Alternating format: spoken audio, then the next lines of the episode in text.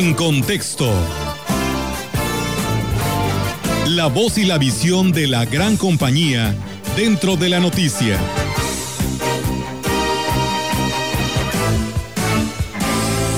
El que a dos amos sirve. Contra todas las eh, discusiones en las que se ven envueltos los políticos en tiempos electorales, es su derecho aspirar a ocupar otro encargo dentro de la administración pública. Eso es claro. Lo que no es válido, por lo menos desde el punto de vista moral, es pedir el voto para llegar a un puesto y después pedir licencia antes de concluir su encargo. Pues con esta acción incumple la promesa que hizo de desempeñar leal y patrióticamente el cargo que le fue conferido, sea mediante el voto o en virtud de un nombramiento. Pero peor aún, los que heredan la responsabilidad dejada al garete por los chapulines y que lejos de dedicarse a cumplir con los pendientes, se lanzan alegremente a secundar las aspiraciones de su ex jefe y abandonan su encargo para ir a promoverlo en otros municipios. Tal es el caso del alcalde interino de Valles, José Guadalupe Contreras, quien apenas asumió el cargo el 26 de noviembre para sustituir a Adrián Esper y ya se le vio en Astla pidiendo el voto para llevarlo a la candidatura de Morena y a la gubernatura del Estado. ¿Y los problemas en Valles? Podríamos preguntarle. Esto nos lleva a la conclusión que en la política no hay nada nuevo bajo el sol. Elección tras elección se repiten las mismas circunstancias, las mismas triquiñuelas para evadir la ley electoral.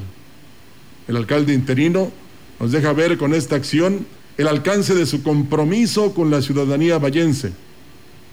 Es más importante apoyar a su jefe con esa lacayuna actitud que le ha llevado a imitarlo hasta en el chaleco, que solucionar los problemas urgentes que aquejan a la ciudad. Guadalupe Contreras no es distinto a los políticos que tanto fustiga el alcalde con licencia. Si su intención es jugarse su futuro en caso de que tenga alguno, con Adrián Esper, ¿por qué no solicita licencia y se va a la campaña y le deja el lugar a alguien que sí quiera trabajar? ¿Por qué no abandonar la seguridad que le da el presupuesto y seguir su ideal? Sería lo más honesto y lo mismo aplica para el regidor Conde. El refranero popular es sabio y dice, no se puede repicar y andar a la profesión. O el cardósamo sirve, con alguno queda mal. O mejor dicho, no se puede chiflar y tragar pinole al mismo tiempo. Más claro ni el agua, no. El alcalde interino y el autonombrado concejal deben dedicarse a lo suyo, que para eso les pagan. Adrián Esper tiene suficientes recursos para conseguir promotores de su candidatura.